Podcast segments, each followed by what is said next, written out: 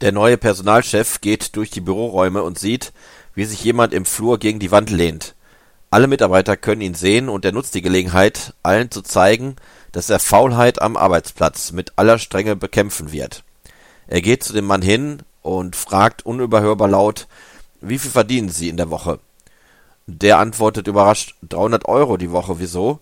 Der Personalchef holt seine Geldbörse heraus, gibt ihm 600 Euro und schreit ihn an. Okay, hier ist der Lohn für die nächsten zwei Wochen. Verzieh dich, ab morgen brauchst du nicht mehr wiederkommen. Als der weg ist, fragt der Personalchef die Mitarbeiter, kann mir jemand sagen, welches Tätigkeitsfeld dieser werte Herr hatte? Antwortet einer grinsend, Pizza zu liefern.